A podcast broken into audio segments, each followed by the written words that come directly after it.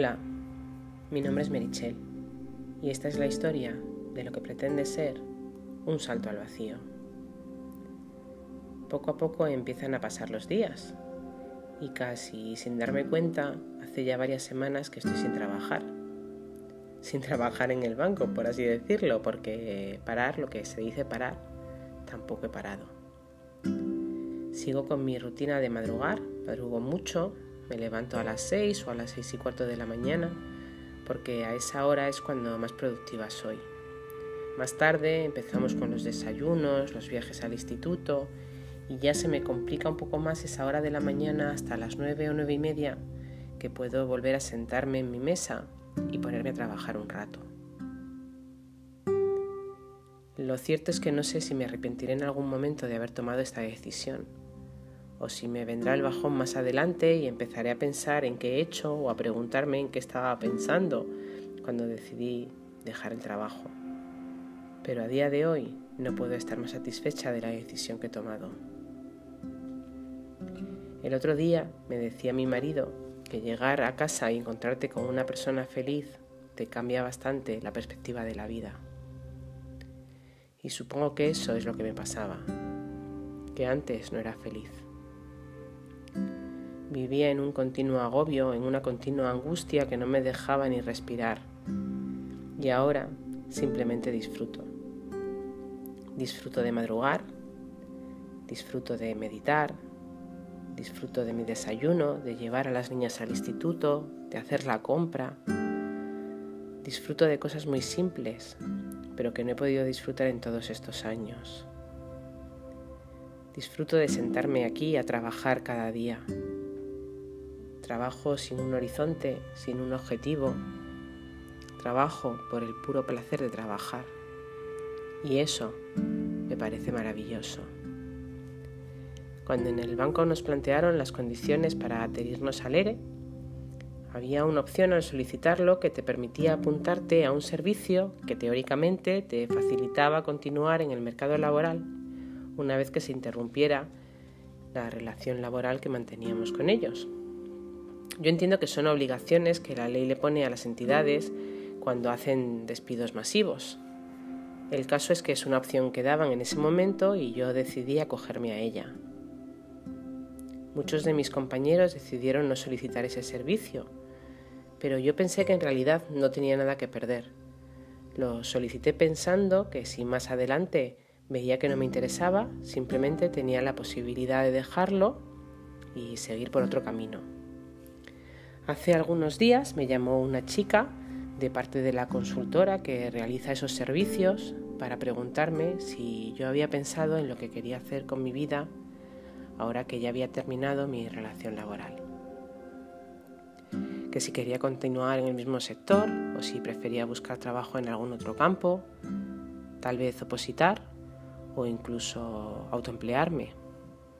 Y yo le fui sincera y le conté todo lo que pensaba. Le dije que evidentemente no quería volver a trabajar en un trabajo como el que había tenido hasta ahora. A mí me gustaba mi trabajo, me gustaba lo que hacía, pero no me gusta la forma de trabajar que hay hoy día en las entidades bancarias y no he salido de ese mundo para volver a él en condiciones peores. Así que esa opción, esa opción la declino por completo.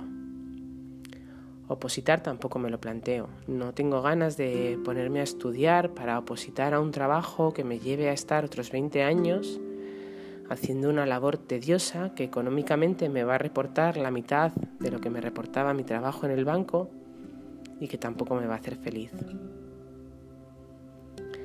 Así que he decidido liarme la manta a la cabeza y volver a confiar. Confiar e intentar saltar aunque esta vez es un salto totalmente distinto. Es un salto diferente, pero también motivador. Voy a optar por la opción del autoempleo. No sé cómo va a salir, porque entre otras cosas tengo muchas ideas en mi cabeza que no sé cómo voy a poder plasmar luego, ni siquiera sé si son viables.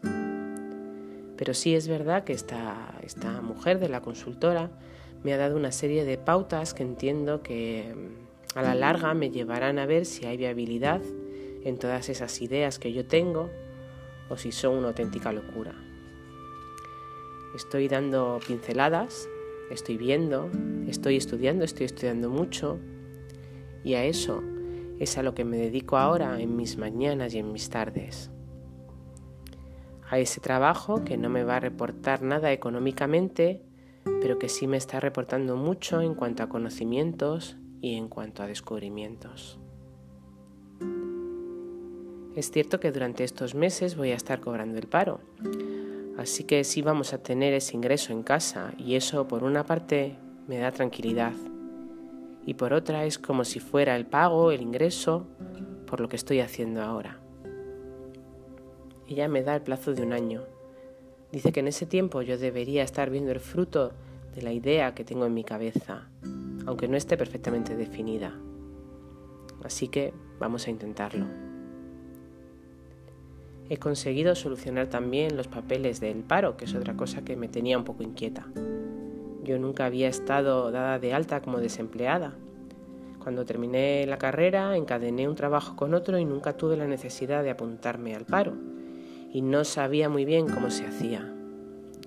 Los sindicatos a los que yo estaba afiliada antes de dejar mi trabajo sí me dijeron que antes de nada yo tenía que ir al Servicio Andaluz de Empleo y darme de alta como demandante de empleo.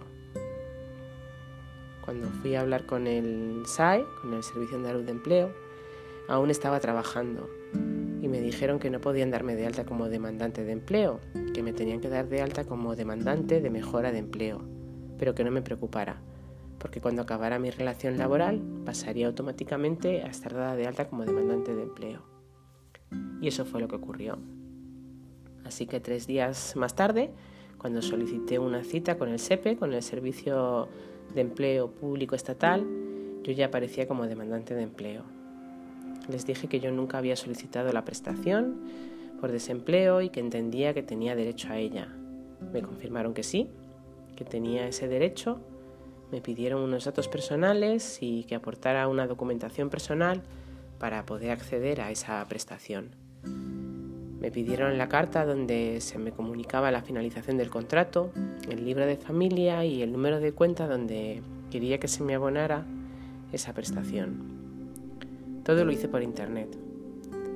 El hecho de que la atención presencial se haya limitado por el tema del COVID hace que todos estos mecanismos no presenciales se hayan potenciado y eso facilita un poco estas gestiones. También es verdad que di con un chico muy apañado que me lo hizo todo muy fácil. Otros compañeros no han tenido la misma suerte y aún están esperando conocer el resultado de su solicitud.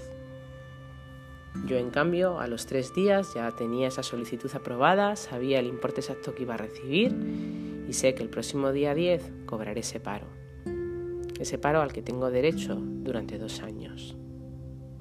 Desconocía que cuando llevas seis meses cobrando el paro, te baja bastante el importe de la prestación que cobras, porque parece ser que te hacen el cálculo sobre la base de cotización que tienes inicialmente y pasa del 70 al 50% de esa base.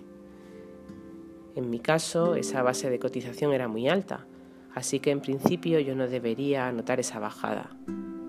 Y eso también me da tranquilidad porque sé que durante los próximos meses podré trabajar en mi proyecto contando con esos ingresos fijos.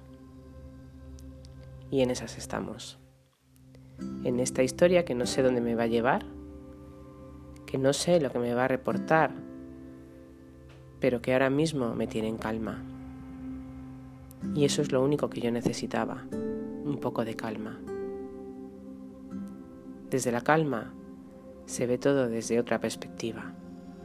Es más fácil continuar el camino. Yo soy Merichel y esta es mi historia.